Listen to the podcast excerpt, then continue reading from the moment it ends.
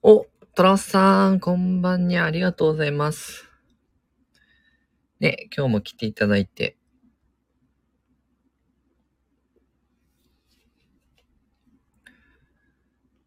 え、今日も暑かったですね。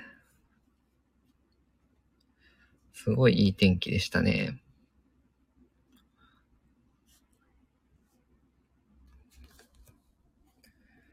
ちょっとね、休みなんで、ちょっと早めに、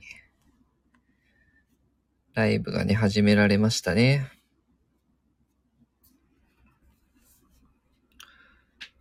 お、エアコンが調子悪くなってビビりました。やばいですね、この時期のエアコンの調子悪くなるのは。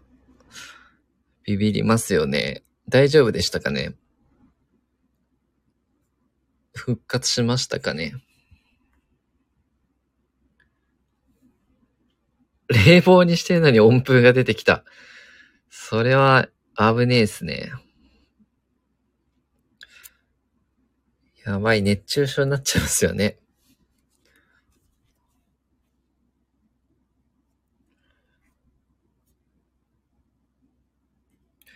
あ、今は調子良くなりましたけど、よかったよかった。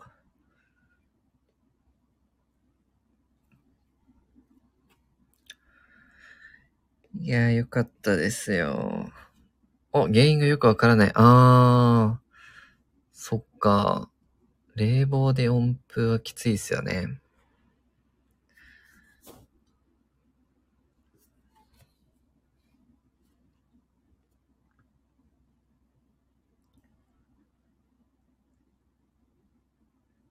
ねまだまだ暑い日が続くと思うので。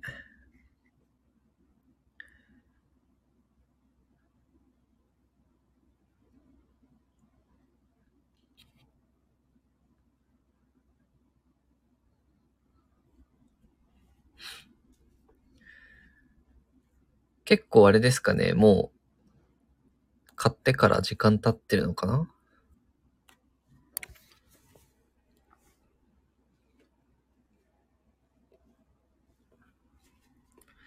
あ、6年か。6年だったらまだまだね、あれですよね。そんなに経ってないですもんね。早い。もし壊れたとしたら早いですもんね。あ、保証期間調べました。確かに大事ですね。そう、結構ね、めんどくさがっちゃいますからね。保証期間、保証書とかもね。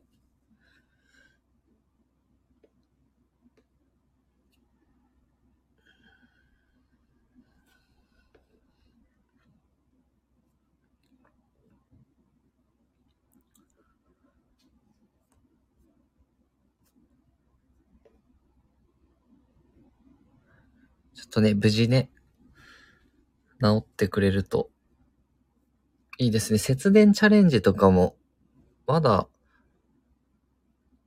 明らかになってないですよね。どういう風にエントリーするとか、もうされたんかなえー、トラさん、山田電機で買ってて、ポイントアプリで購入あすごいまだ残ってるんですね、6年前の。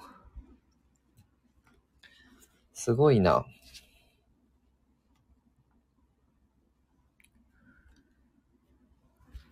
ポイント履歴って結構残るんですね。なんか銀行のネットバンクとかってあんまり遡れなかったりするけど、いいですね、ポイント履歴ね。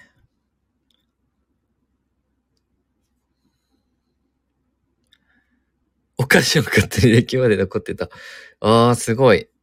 懐かしいですね。なんか自分の消費がわかるというね。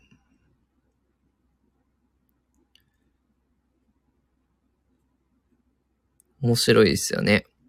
確かに。あ、こんなん買ってたな、みたいなね。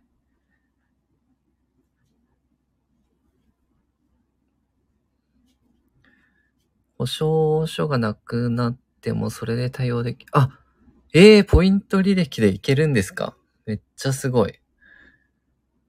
あ、保証書ないと諦めちゃいますよね。それはいいこと教えてもらいましたね。山田電機、良心的ですね。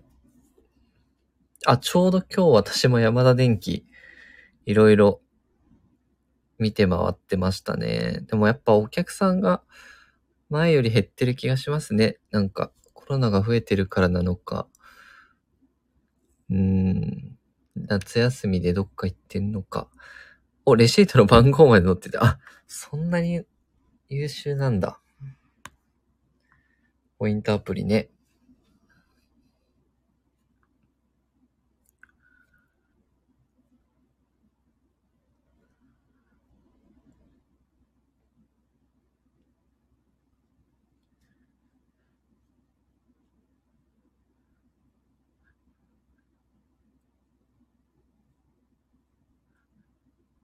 お、買った価格まで載ってた。あ、ちゃんと。そうなんですね。便利だな。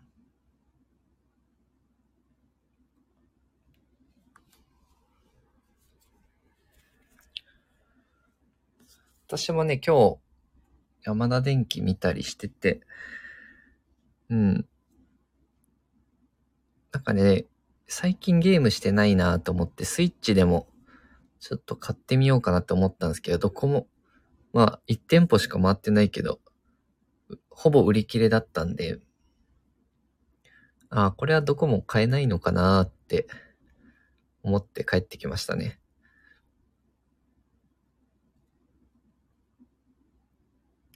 やっぱ未だに品薄なんだなって思いましたね。あ、スイッチもまだ入手困難なんです。あ、そうそう、まだなかったんですよね。もう、だいぶ落ち着いたのかなって思ったんですけど、見てみたらなかったですね。スイッチライトは売ってるんですけどね。スイうん。半導体が不足してるからかな。そうですね。半導体不足だから、車とかもね、うん、影響出てるし、スイッチとかもね、バンバン作れないんでしょうね。それか転売ヤーが買ってしまってるのか。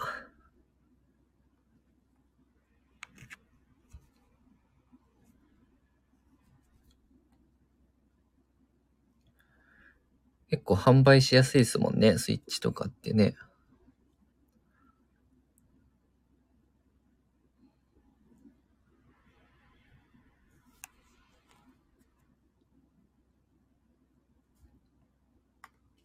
お、みおさん、こんばんは。ありがとうございます。来ていただいてお疲れ様です。あ、そう、みおさんの、あの、収録で、シチュエーション英会話ね、めちゃめちゃ良かったですね。聞かせていただきました。しかもコメント欄もすごくて、あの、反響がね、めちゃめちゃあるなぁと、私もすごく嬉しくなりましたね。あ、トラオさんこんばんにゃと、あありがとうございますと。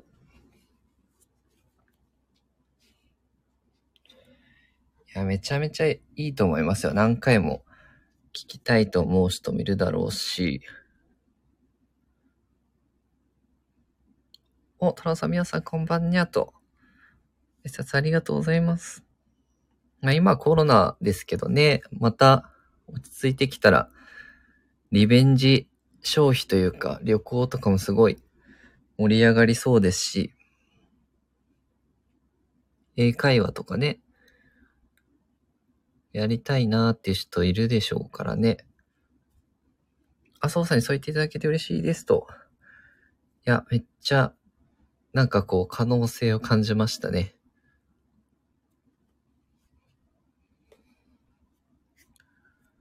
お、トラさん、この前山田電機に伝統のスイッチを買いに行って、店員さんにスイッチの売り場を聞いたら、なぜかゲームコーナーまで案内された。まあ、スイッチって言ったらもう、あれですかね。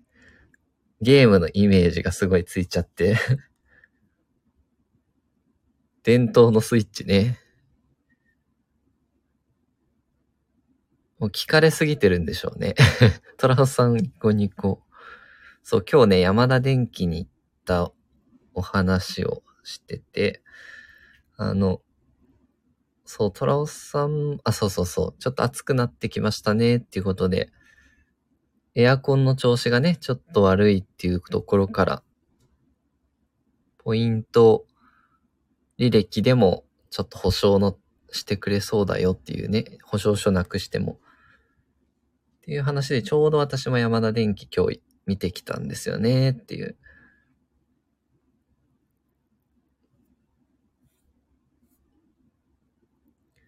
あ、そうそう、エアコン急に調子が悪くなると困りますよね。ね、こう、まだ暑いですからね。暑い日が続くんで。しかも取り替えるのも結構一苦労ですしね。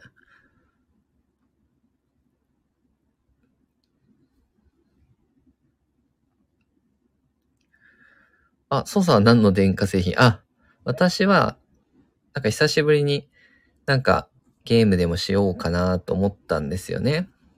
まあ、学生の時は結構好きで。なんで、ちょっとスイッチでも新しく買ってみようかなと思ったら、全部売り切れてたんですよね。家電、まあ、家電製品は好きなんだけど、今日はスイッチ見に行きましたね。そらさ、エアコンが部屋と屋外の気温を言ってくれるんですけど、屋外35度、室内37度って言われた。屋外の方が涼しいってすごいな。そう。あ、ミルクさん、こんばんは。ありがとうございます。来ていただいて。えー、っとね、あ、収録もね、最近されてて、面白いなと思って聞かせていただいてますね。あの、みおさん、えー、スイッチっていくらぐらいなんですか？スイッチはね、スイッチライトっていう、テレビにつながなくてもよければ1万6、7千円ぐらいで手に入るんかな。で、ちょっと画面が有機 EL とかいいやつだと3万6、7千円ぐらいするのかな。室内、屋内37度。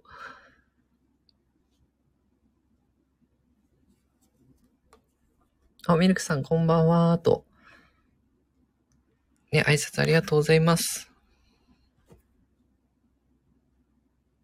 あ、収録、お恥ずかしい限り。あ、収録ね。あの、えー、あの、ライブ来ていただける方の収録はね、結構なるべく聞きたいなと思います。結構高い。あ、そうそうそう、結構いい値段するんですよね。そう、山田電機が、神奈川ペイが使えるんですよね。そう。10%かな ?10% 返ってくるんで、うん、今のうち買うのもありかなと思ったんだけど、全部売り切れでしたね。半導体が不足してるんですかねっていうちょっと話をしてましたね。えー、っと、トラオさん、エアコンつけたのに温風が出てきてビビりました。あ、そうそうそう。温風が出てきましたよっていうね、お話を。そう、冷房つけたのにね。っていう話から、そうそうそう。あ、半導体問題ですね。トラオさん、温風と。うん。な中国とかもね、やっぱ、ゼロコロナ政策みたいなしちゃってるんでね、結構、やっぱ影響ありますよね。うん。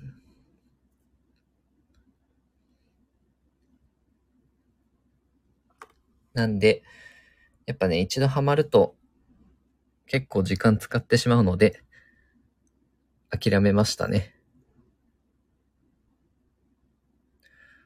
まあね、スタイフやってる方が楽しいかなって思いましたね。皆さんとお話しした方が。あ、そう、ゼロコロナやってるといつまでも経済良くならないと。そうなんですよね。もう、うん、振り切っちゃうというかね。あ、皆さんスイッチは特に有名なゲームってあるんですか？特に有名なゲームなんでしょうかね、今。そう、私あの、中学生の時にモンスターハンターってやってたやってたんですよ、友達とね。で、それが新しいのが出て、あ、ゼルダの伝説ね、スイッチを、有名ですよね。ゼルダの伝説、任天堂でかなり売れ筋の商品で、ゼルダの伝説の新作が出るときは、任天の、任天堂の業績も結構ね、良くなるっていう風に言われてるんですよね。それぐらい、海外でも、すごい人気の。あ、ゼルダ聞いたことありますと。そうそうそう。私の先輩もゼルダの伝説をスイッチでやってて、めっちゃ面白いって言って言ってましたね。や私はやったことないんですけど。あとなんだろうな。あの、今だったらなんだろう。ポケモンとかも出てんのかなうん。あとは、そうそう。あと私、ファイヤーエンブレムとかもちょっと好きなんですよね。皆さん、スマホや iPad でできるゲームと違いはあるんです。あ、スマホや iPad でできるゲームと、据え置き型のゲームはね、やっぱり、クオリティがね、高いですね。やっぱ据え置き系というか。スマホもうだいぶ面白くはなったんですけど、うん。やっぱ操作性うん。全然違うと思いますね。皆さんそうなんですね、と。まあ、スマホも手軽にできるようになったんですけど、やっぱゲームは、なんかこう PS4 とか、うん、スイッチとか、そうそうそう。トラサス焼き型の方が本格的に遊べるスマホゲームは時間、あ、そうそうそう、時間潰しって感じなんですよね。ポチポチこう。そんなにね、凝った、凝ったものはできないかなっていう。うん、まあ今だいぶ、こう、アプリもね、うん、進化してきたけど、やっぱ据え置きの方が、うん、ちゃんとしてるかな、面白い、楽しめるかな？で、ゲームって意外と頭、脳に良かったりするんですよね。スーパーマリオ64とかやった人は、その、あれなんですよね。なんだっけな？ワーキングメモリーっていう、あの、短期記憶能力だったかな？とか、空間把握能力とか、鍛えられたみたいな。っていう研究もあるんですよね。なんで一概に、まあ、そのゲームに依存しちゃうと、他がね、勉強しなくなっちゃうとかね。そうなっちゃうといけないけど、適度は、適度にやるのは結構体にも意外と良かったり、テトリスとかもストレス解消効果があるっていう風な、ね、研究もあるんですよね。トランサスマホゲーム課金させるのが多い。あ、そうそうそう。課金させるのすごいですよね。その、どんどんどんどん強いのを出して、あ、欲しい、ガチャ回したいみたいな、こう、させるのがやっぱすごいですよね。スマホゲームはね。いや、一回、据え置き型だと、あの、買い切り？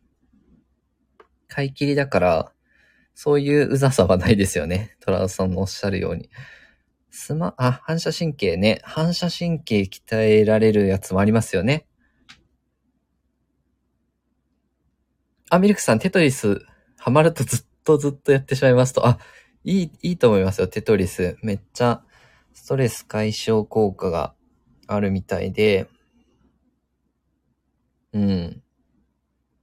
熱中するのも、まあこう、仕事の合間とかね、待ちじ、なんか電車とか。あ、父さんこんばんは、そうさんと。ありがとうございます。昨日も来ていただいて。あ、みおさん、私は今のところ課金なしのゲームばっかり、その代わり広告は見せられます。あー、広告もちょっとしんどいですよね。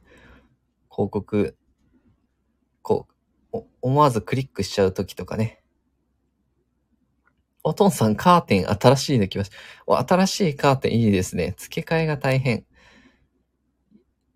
模様替えみたいな。トラオさん、テトリスやった後に寝てると目を閉じてるのにブロックが落ちてきて寝られないですと。そっか、面白いな。寝る直前はやめた方がいいですね。なんか、確かに夢に出てきそうですね。ブロックに追いかけられたりとかね。なんか、寝る前はやめた方が良さそう。アトンさん、ヤホヤホーと挨拶ありがとうございます。ミオンさん、ヤホヤホーと。ハナオさん、ブロック攻撃。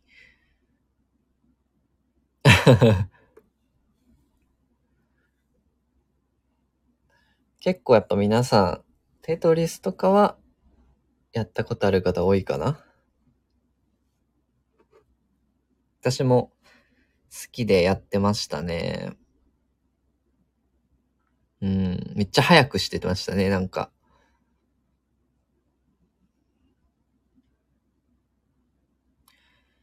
お、みおさん、トーンさん、箱根はどうでしたか？皆さんもう知っているのかなと。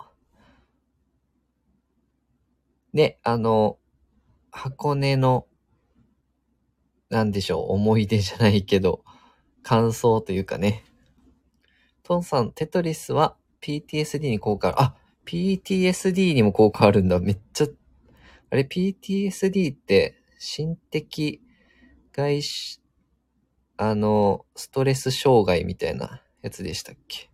あ、心的外傷後ストレス障害ですよね。マコさんがなってしまったやつかな。めっちゃ効果ありますね。テトリスエフェクトと呼ばれてます。心的外傷後ストレス障害ってめっちゃ強いストレスなんで、おー、すごいな。実家に一台テトリス必要ですね。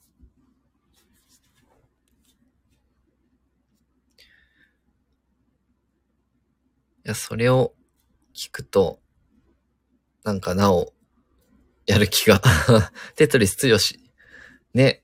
めっちゃ効果ありますね。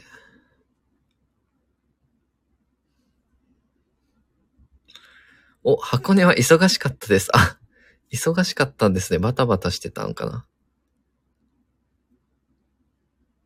休まりませんでしたかね、あんまり。でも美術館とかね、ゆったり、どうでしょう。温泉とかもどうだったかな。あ、雨は大丈夫でした？日記は読みましたか？と、お、すごい、みおさんめちゃめちゃ覚えてらっしゃいますね。トンさん、記録読み終えられなかったわ、と。あー、まあ、す、すごい、まあ、量もありましたもんね。また次回の旅で、どっか違うところの、行った時にね、っていうのもいいんじゃないでしょうかね。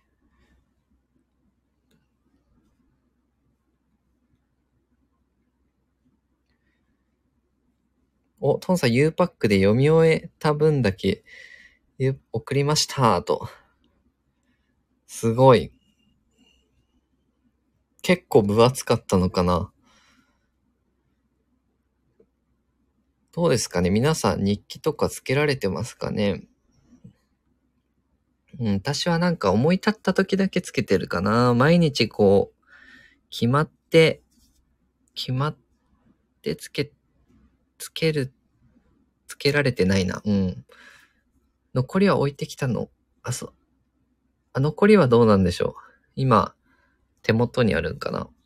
そして今日の夕方届きましたと。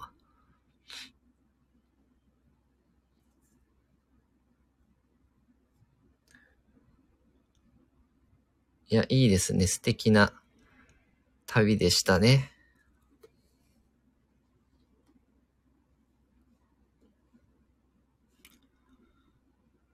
父さん残りは読むつもりでしたが、リュックに入れて、そのまんまで持ち帰りましたと。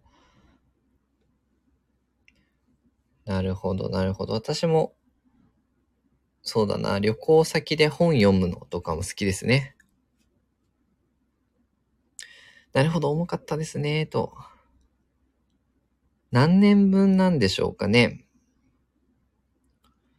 何年分の記録だったんだろう。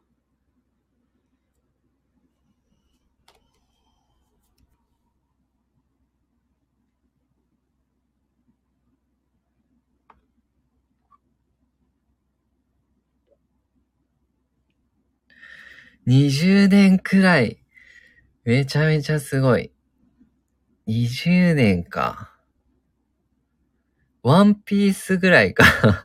ワンピースも20年ぐらい連載してたから、それを考えると100巻とか超えるぐらいの量っていうと、すごい量ですよね 旅に必ず本って持って行きたいですよね。あ、わかるわかる。旅に一緒に、こう、なんか一冊ね。一、二冊持って行きたくなりますよね。トンさん、そのうちの半分くらい持っていきましたと。あ、そのうちの半分か。10年、10年分くらい。読んだら面白いの。おー、いいですね。昔の、昔の日記ね。私も社会人、社会人になってから、うん、記録はスマホのメモ帳にしてるかな。で、たまに見返すと面白いですよね、確かに。ああ、自分こんなことで悩んでたのかなとか、この時はこれ大変だったんだなとか、で、今となってはそんなに悩むほどでもないなとかね。えー、よえー、バカな人私。皆さん今日、私もトーンさんやスタイフで断捨離している人たちに影響され、今日かなり片付けしましたと。お、いいですね。素晴らしい。すっきりしますよね。トーンさん、みおさん、キラキラ。お、トラさん、マレーシア旅行に行った時に、沢木幸太郎の深夜特急の方を持って行って、マレー鉄道の寝台列車で読んだことありますと、素敵ですね。深夜特急ね。すごいな確かに。素敵な読み方ですね、めっちゃ。あ、断捨離と。皆さん、深夜特急大好きです。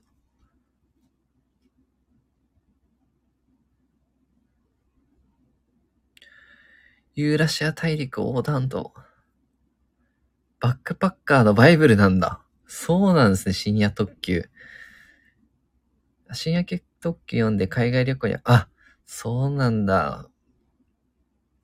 皆さん、か、それで海外にちょっと行こうみたいな、モチベーションも湧いてたのかな。そう、みおさんもね、バックパッカーされってましたもんね。いや、すごい経験だなぁと。アジア編が面白いです。あ、そうなんだ。アジア編面白いんだ。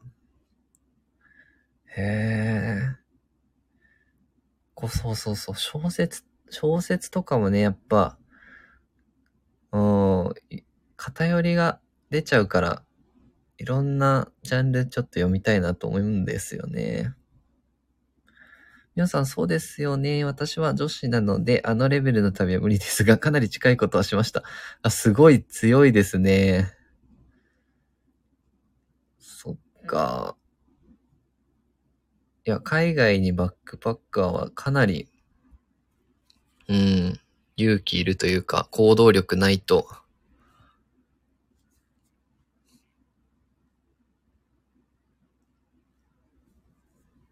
できないですもんね。そう、よくね、あの、ライフネット生命の創業者の出口さんとか、あの、一本旅は、やっぱ、あの、成長させるよっていう風に言ってましたね。多くの人に会って、多くの本を読んで、まあ、多くのところを旅するのがいいよってね。あ若い頃全巻読みました。全部で何巻でしたっけ？かなりありますよね。あ、そうなんだ。結構、シリーズものというか、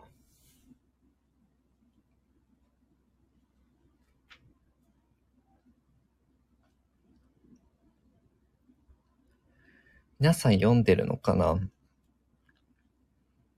深夜特急ね。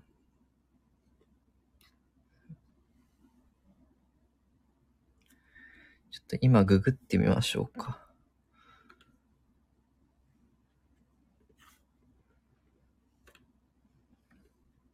あ、6巻くらいかと思いますと。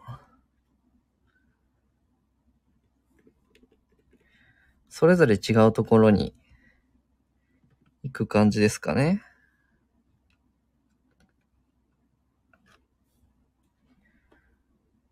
おめちゃめちゃ評価高いな。えー、エブ、エイトプレイラブってご存知かしら？うーん。あ、そうさ日本でのバックパッカーもいいですよ、北海道。あ、日本のバックパッカーも面白そうですね。北海道私まだ行ったことないんですよね。いや、北海道はね、ぜひ行きたいんですよね。今暖かくなってきましたしね。あ、みおさんのアイコン、オマージュかしらと。えー、あ、トーンさん何でしょう？わかんないですと。あ、マイフレンズさんこんばんはぜひいらしてくださいと。で、雪、雪国というか、北海道ね、食べ物も美味しいって聞くし、で、北海道を悪く言う方、あんまりほとんどいない。聞いたことないですね。みんな行ってよかったって言いますもんね。あ、トンさん食べて祈って恋をしてという小説ですかね。いや、ちょっと行きたいですね。8月、9月あたり。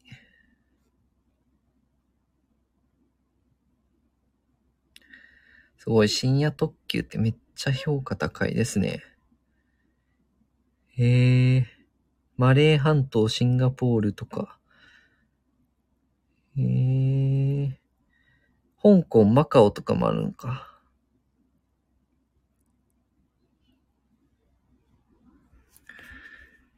えー、おえー、ちょっと待ってください。バイブレスさん、こんばんは。北海道にお住まいですか？と。えー、これ、レター送りました。ちょっとレター見てみますね。画面表示。これ皆さん見れないかな？えー、っと、プレイラブ。めちゃめちゃ評価高いですね、これも。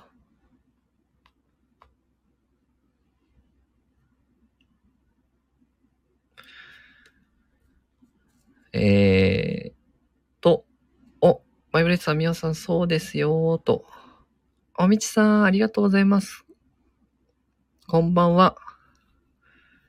えー、っと、これはなんて読むんだろう。い、なんとかなんとか。芋、かっぱさん？旅行記も面白いですよと。ちょっと私あんまり、あ、瀬能さんね、ありがとうございます。瀬能、瀬能さん初めて知った。皆さん、その、お詳しいですね。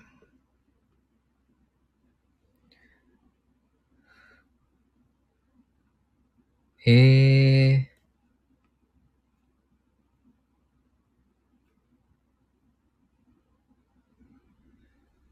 旅行記ね。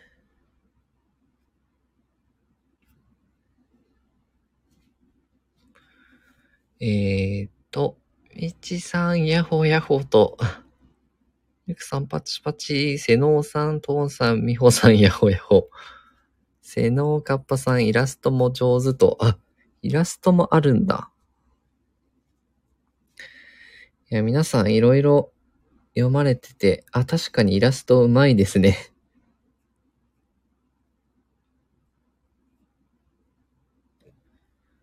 カッパが見たインド。インド。いいですね。なんかすごいイメージできそう。えー、っと、トンさん、みちさんの体式マッサージを受けてみたい。会いに行きたいわと。さん、本の話してましたか？あ、そうですね。本の話。本の話してましたね。まあ、旅行の話からですかね。うん。カッパが見たヨーロッパ。ね、カッパが見たヨーロッパすぐ出てきましたね。カッパが覗いたかな？カッパが覗いたヨーロッパと、カッパが覗いたインドかな？カッパがの覗いたですねと。いや、これもなんかすごい評価高いですね。アトンさんぜひと。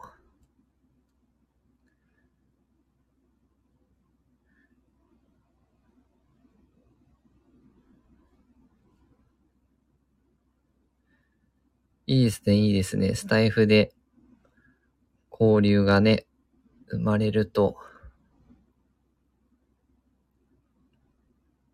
ね、本当にいろんな職業の方いらっしゃいますし、面白いですよね、お話聞くの。グ、グア、グアテマラの弟面白いわよと。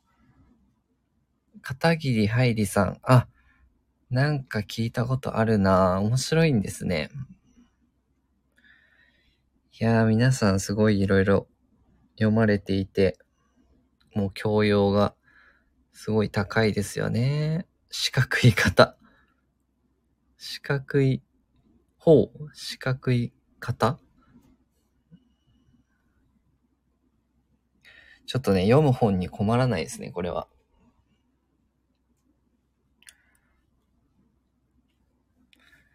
四角いハイリさん、皆さんいろんな本読まれてますね。すごい。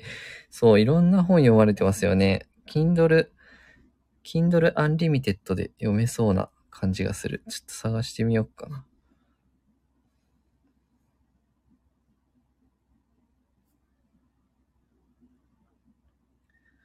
ちょっとね、いろいろおすすめしていただいたんで、ちょっと残しときたいですね。深夜特急と、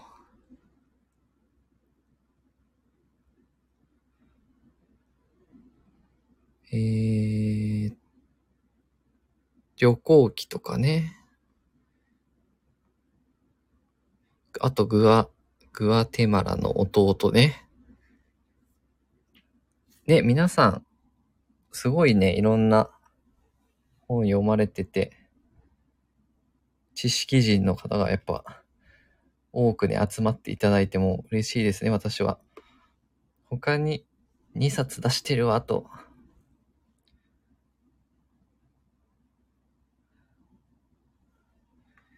えーっと、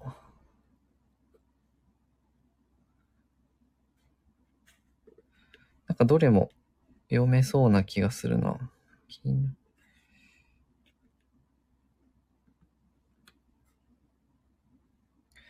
えー、深夜特急は大沢たかお主演でドラマやってたので YouTube とかで上がってるかもしれません。あ、ドラマでも面白いですかね。小説で読む、読まなくても、こう、楽しめる感じですかね。えー、あ、大沢たかの面白かったですよ。あ、トンさん、私のまとか、もぎりよ。今夜もありがとう。っていうのが出てるんかな大沢たか面白かったんだ。じゃあ、YouTube とかで見れる感じか。みおさん、旅行記ではないですが、最近読んだ中山、ち、中山何さんだろう。人の名前って本当難しいんですよね。守れ、守られなかった者たちは泣きましたと。うーん、すごい。どういう系のお話なんだろう。もぎりは改札で買った切符をパチンって、あ、もぎりね。そのパチパチやるね。そのもぎりですね。あ、深夜特急も話してたんですね。えー、大沢高尾さんの面白かったですと。あ、皆さん、みちさんも見られてる。結構有名なのかな？私が知らなかっただけで。あ、YouTube にもあるのは助かりますね。あ、ミルクさんも大沢たかおさん好きですと見てみますと。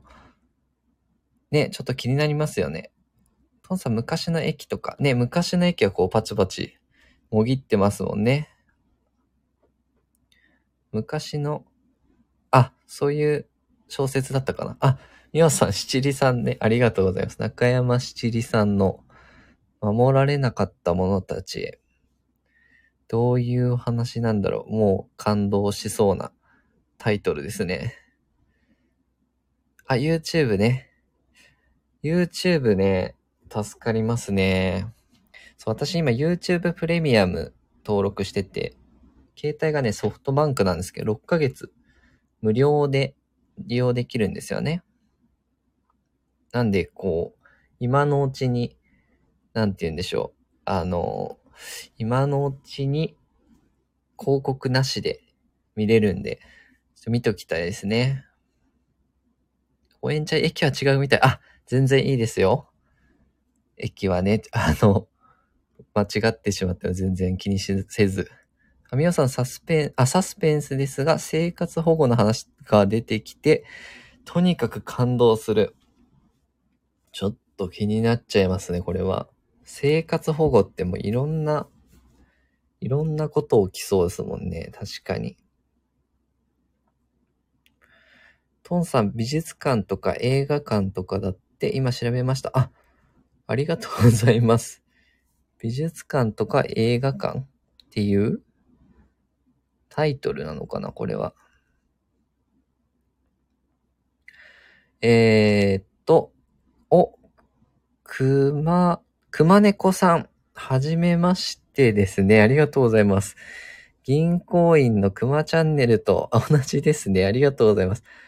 限界銀行員の熊がゆるーく配信します。時々妻が登場します。いいですね。ありがとうございます。ちょっとね、フォローさせていただきました。半沢直樹面白いですよね。私も大好きですね。半沢直樹直樹みたいな上司がいたらいいんですけどね。ついてきたいってなるけどなうん。お、トラオさん最近、テアトル系の映画館でか、えー、え、片桐はいり主演で、もぎりさん、もぎりさんってショート映画を上映前に、あ、そうなんだ。詳しいな、皆さん。て、へえ、あ、へえ、そうなんですね、と。いいですね。皆さん、それぞれ、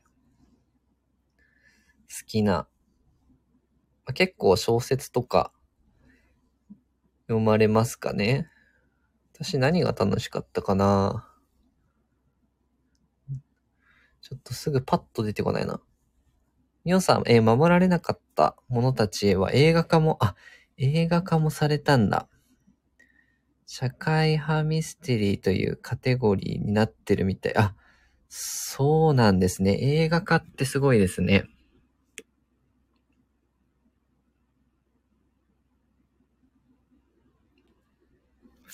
社会派ミステリー。皆さんすごいですね。ビジネス書しか読まない。あ、私も心すさみますね。なるほど、なるほど。そう、私もね、比重として圧倒的にビジネス書が多くなっちゃってるんで、ちょっと小説を読みたいなと思いましたね。うん、小説な、読んでよかった守、守られなかった者たち気になりますね。ちょっと、たまに一冊いかが？ね。いや、ありなんですよね。その、読んだ方がよくって。おすすめのビジネス書教えてほしいですと。おすすめのビジネス書めっちゃありすぎて困っちゃうな何、何系がいいですかね？熊猫さんは。うーん。ジャンルで言うと、そうだなぁ面白いの、ありすぎちゃってなぁそうですね。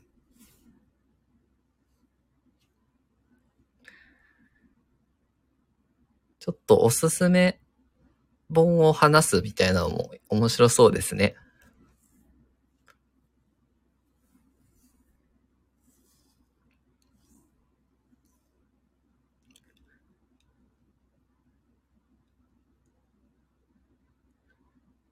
そうですね。結構、金融系も好きだし、うん、心理学系も好きだし、コピーライティングとかも好きだしな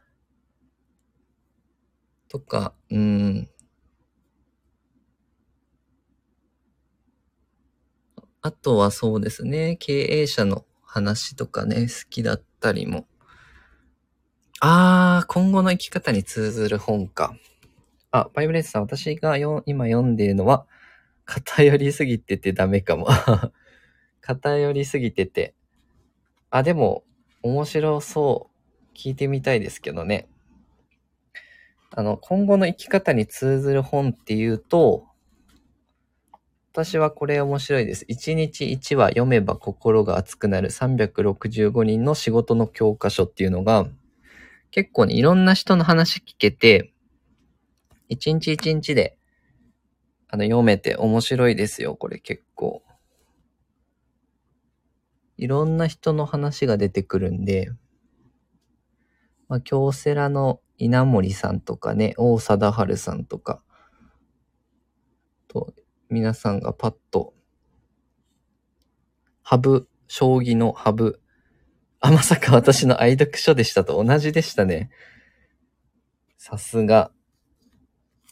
えーバイブレッツさんはどんなジャンル？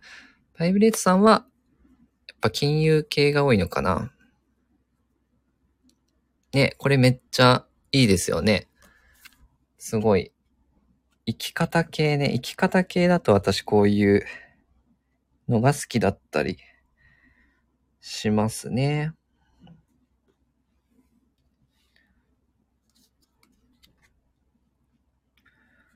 今後の生き方ね。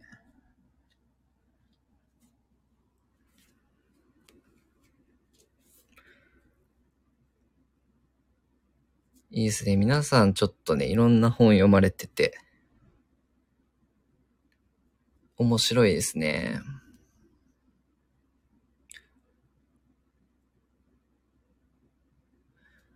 なんかね、読書会というか、その、なんて言うんでしょう。そういうのもなんかできたらいいですよね。課題図書を決めるよりはそれぞれ、それぞれ好きな読んだ本を、まあ、短く伝えるっていうね。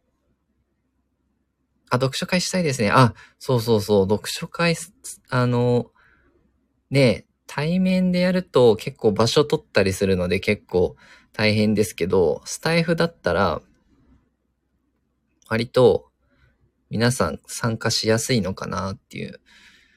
ファイブレートさん、今読んでるのは銀行員だった大家が、あ、銀行員だった大家が教える不動産投資ですと。バイ、半沢大家、面白い。そう、バイブレートさん、大家さんですからね。うん。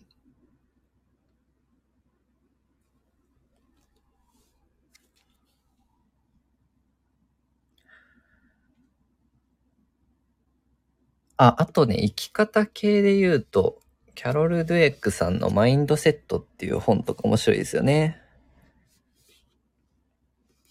あ、面白そうな本ですね。メモと。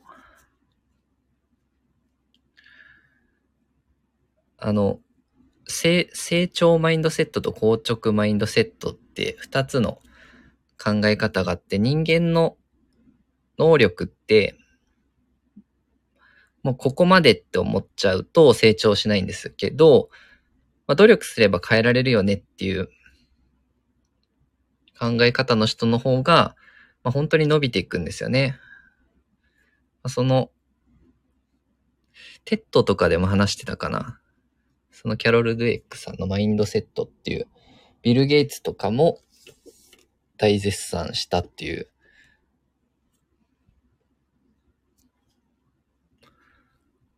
やればできるの研究っていうのはすごい面白かったですね。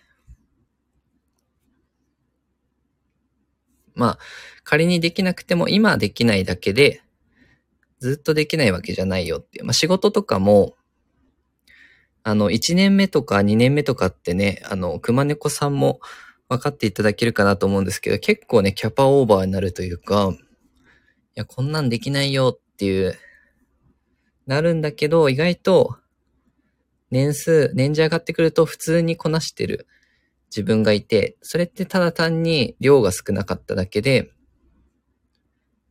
うん。限界銀行員などで激しく共感。そう。そうなんですよ。こんな量できないよっていう仕事が来たりするんだけど、1年目、2年目とかもう、キャパオーバーすぎるみたいな。なんだけど、あれ？なんか最近普通にできてるなっていう。あれ？なんか余裕あるなとかってね、なってる時があるんですよね。そう、だから本当に今できないだけで、ずっとその状況じゃないよっていう、やればできるの研究っていうのはすごい面白くって、まあ自分もすごい、あの、実生活に活かしましたし、まあ助けられた本ですね。すごい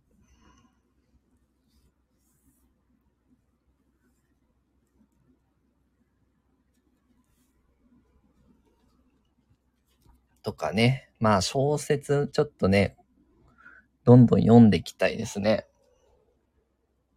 私、そう、武者の工事、実厚の友情とかってすごい覚えてるんだよな。学生時代はめっちゃ読んでたんですけどね、小説ね。あ、マインドセット探してみます。あ、マインドセットいいですよ、結構。おすすめできるかな。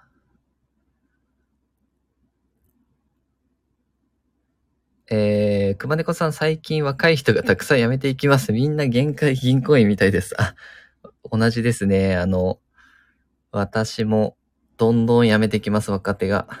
それはまずい。会社としてまずいですよね。うん。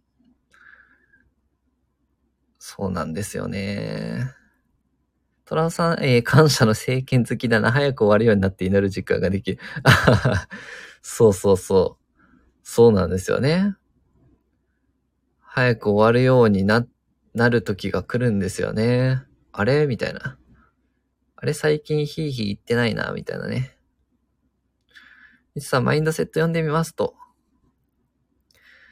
あ、マインドセットおすすめです。キャロル・ドゥエックさんの本ですね。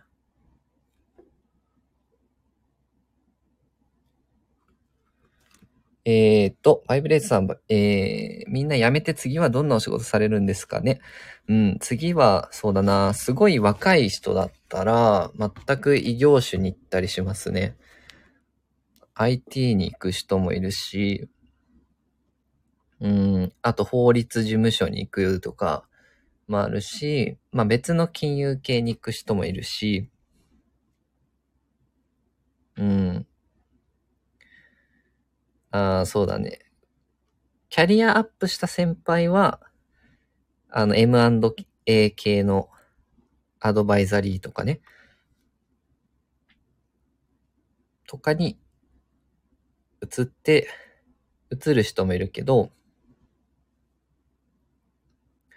みちさん、えー、銀行員さんも辞めていくんですね。サービス業は辞めていきます。あ、サービス業もやっぱどんどんやめてってますかね。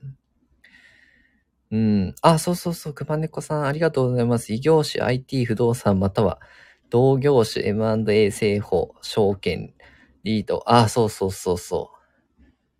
そうなんですよ。M&A はね、すごかったですね、その先輩は。うん。年収は爆上がりしてましたね。うん。ボーナスで800万とかもらってたかな。確か。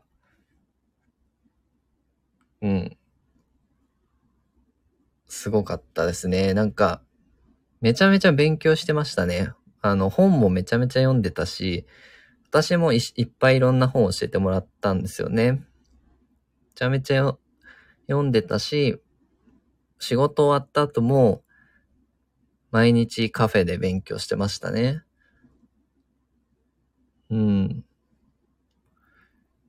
バンド A すごいと、そうそうそう、身近で、ね、まあ、仕事は大変そうですけど、13連勤とかしてるのかななんだけど、まあ尊敬はできましたよね。やっぱすごい。800万限界銀行員の年収3匹分ですと。ねすごいですよね。その、ボーナスでそれぐらいもらっちゃうっていうね。まあそれだけ大変だし、まあ価値を出してると思うんですけどね。すごいと。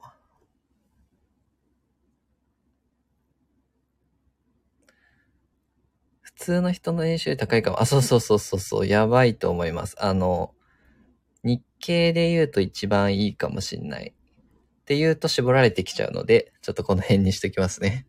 なんか、うん、そうですね。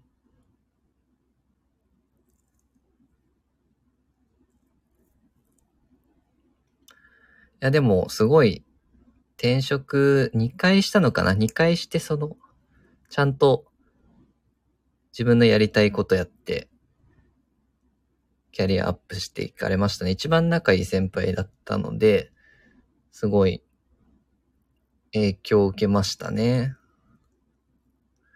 うん。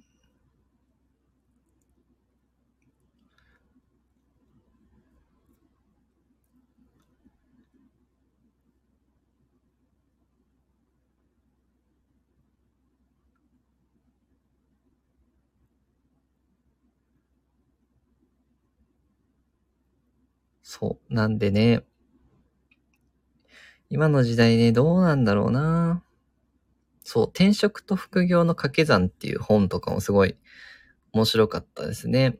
ホームセンターからスタートして、年収200何十万とかだったかなから、こうステップアップしていくっていうね、地方のホームセンターから年収を繰り返してリクルート行ったりとか、行って最終的にベンチャーの、ベンチャー行って年収1000ぐらい行って、あの、ね、副業をして、転職のブログをその人は書いてたのかな？元さんっていう方ね。で、副業ブログで5000万から1億ぐらいね、叩き出すというすごい面白いなっていうで、その、実はその方影響で、あ、SNS 発信やってみようかなって思ったんですよね。で、うん。そうそうそう。あ、熊猫さん、銀行員ができる副業って何がありますか？銀行員ができる副業。あ、いろいろ、どうでしょう。いろいろできるかなと思うんですけどね。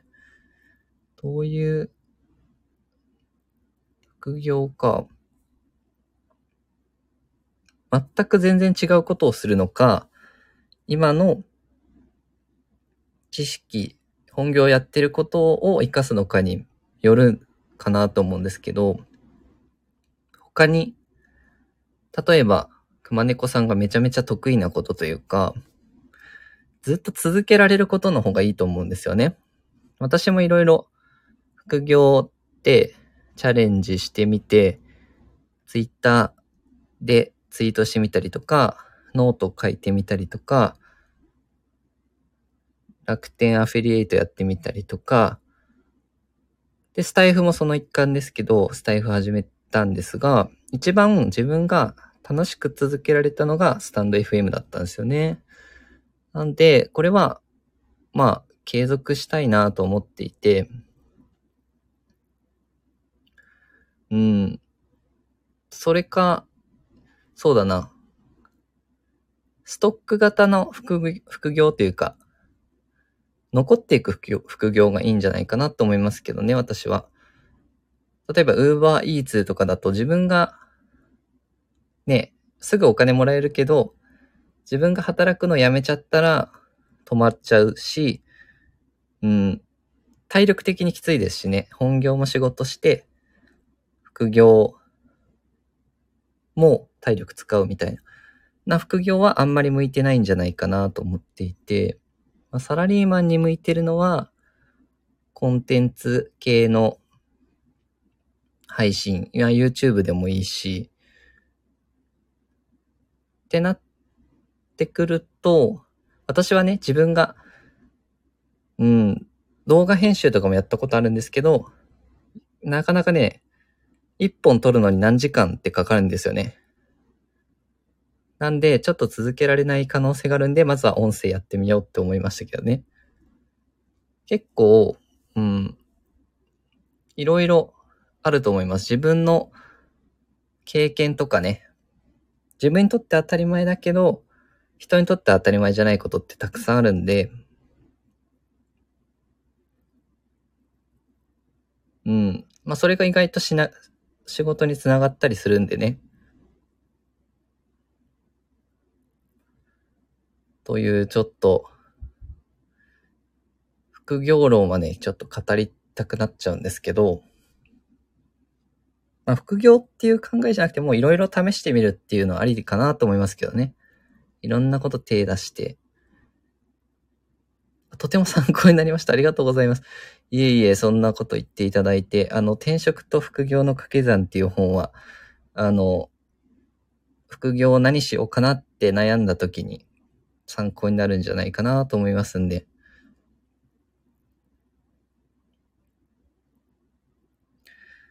あ、バイブレスさんいいですね。私多い時4つくらい仕事掛け持ちしてましたと。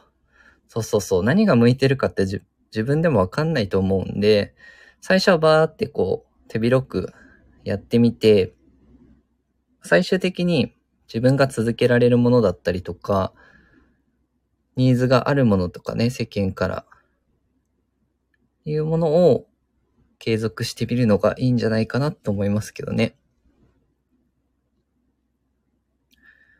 そう。皆さんそれぞれ、ね、得意なことって違うと思うんで、ね、今聞いていただいているみおさんとかも英語とかもね、あの、めちゃめちゃ強いと思いますし、うん。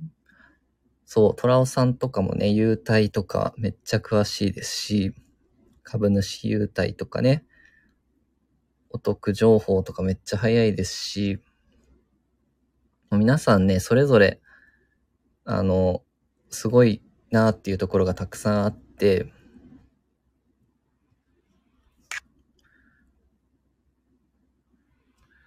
そうそうそう。やっぱその、自分が飽きずに続けられる分野がいいんじゃないかなと思いますけどね。めちゃめちゃね、本読むのが好きだったら本の要約でもいいですしね。なんか、やりようはいくらでもあるのかなって。今ね、無料で使えるプラットフォームがめっちゃ多いので、すごいチャンスはいっぱいあるかなっていう。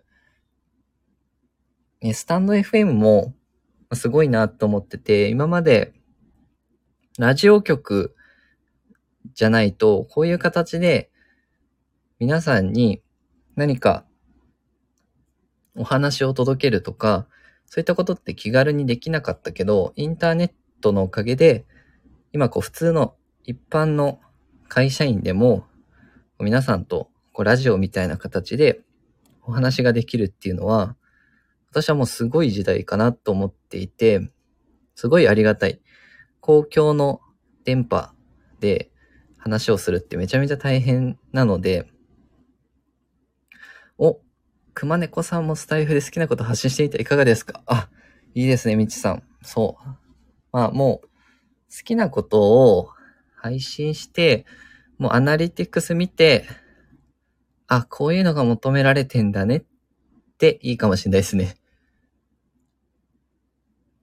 お、皆さん、私は掛け持ちは短い一時期しかないですが、いろいろ経験したくて転職は数多くしましたと。あ、そうそうそうそう。まずはね、若い時代っていうのはすごいいろんな仕事経験してみるのっていいですよね。結果自分の適性というか、何が向いてるのかな、どういうことが役立つのかな、何したら喜んでもらえること多いんかなとかね。お、みちさん、私聞きに行きますと、早速、あの、ね、言っていただいて、みちさんありがとうございます、と。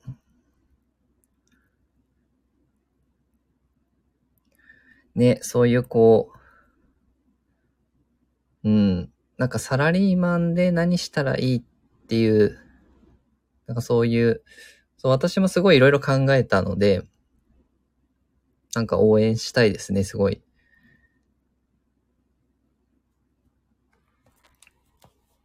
意外と始めてみると自分の適性がわかるという。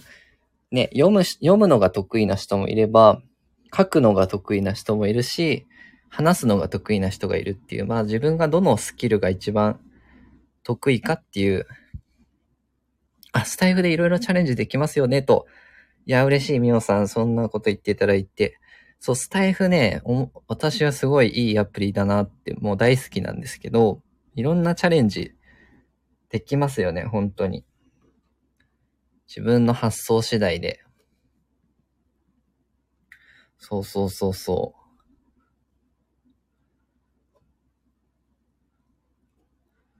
そうなんですよ。いろいろチャレンジができると思うので、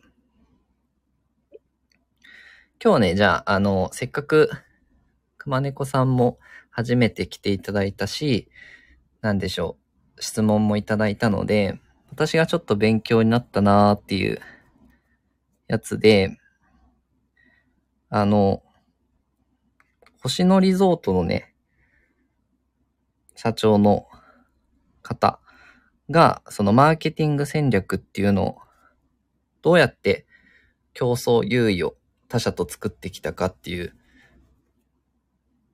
話をしてて、それがすごいスタイフでも活かせるんじゃないかなとか、自分の副業をする上で、あの、活かせるんじゃないかなと思った話があって、今、例えばホテル産業とかって、コモディティ化してますよっていう、小、あの、あんまり差別化が、どこ、どこに泊まっても、まあ、綺麗な布団で寝れるし、まあ、綺麗なお風呂とか、綺麗なトイレがついてる。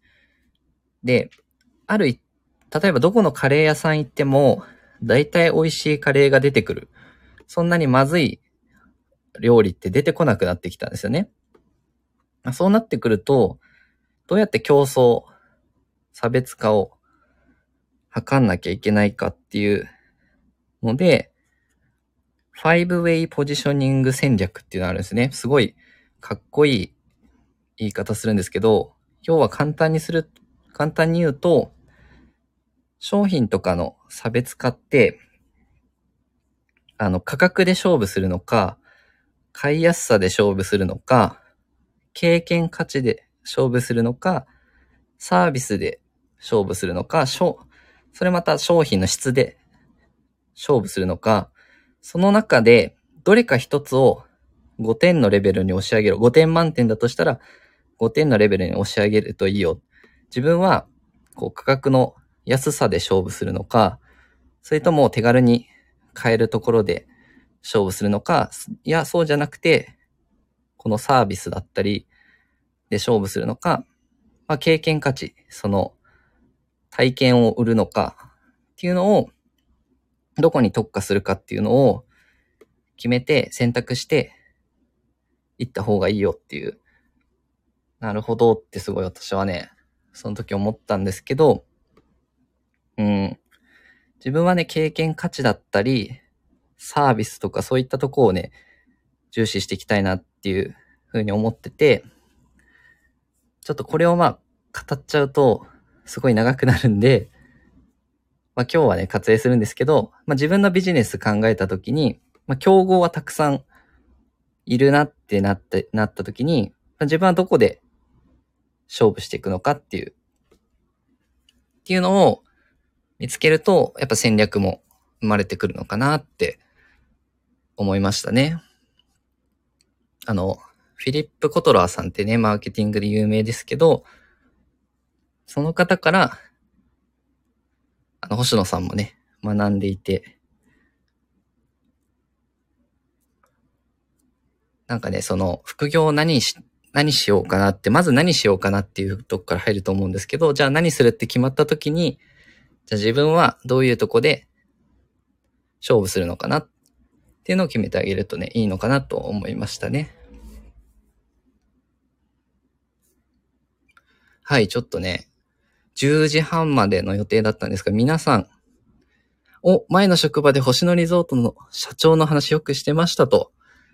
素晴らしい。いや、あの、すごいね、あの、星野さんも面白いことをどんどんやっていくんですけど、参考にしてる理論っていうのがあって、それに基づいてるから強気にいけたっていうね、お話を聞いて、なるほど、と。すごい思いましたね。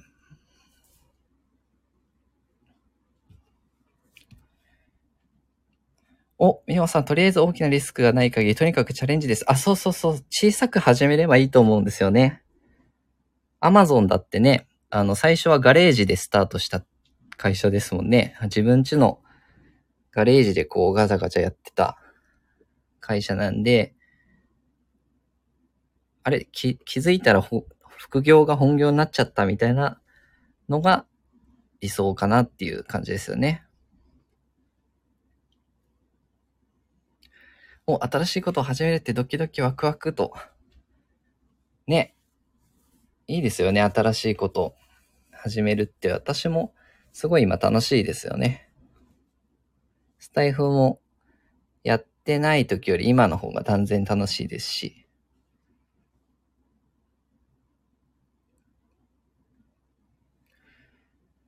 はい、じゃあ今日はこの辺で1時間以上ね喋っちゃったんで、一旦締めようかなと思います。ちょっとね、メンバーシップもやろうかなと思いますので、メンバーの方はね、ぜひぜひまた入っていただければと思います。あ、熊猫さんありがとうございました。あみちさん長い時間ありがとうございます。あ、トラオさんありがとうございました。あ、皆さん今日も楽しかったです。ありがとうございました。と、こちらこそ、たくさんね、いろんな本を教えていただいて、ありがとうございます。ではでは皆さんお疲れ様でした。今日もたくさんの方が来ていただいて、とても盛り上がりました。ありがとうございます。ではでは皆さんまた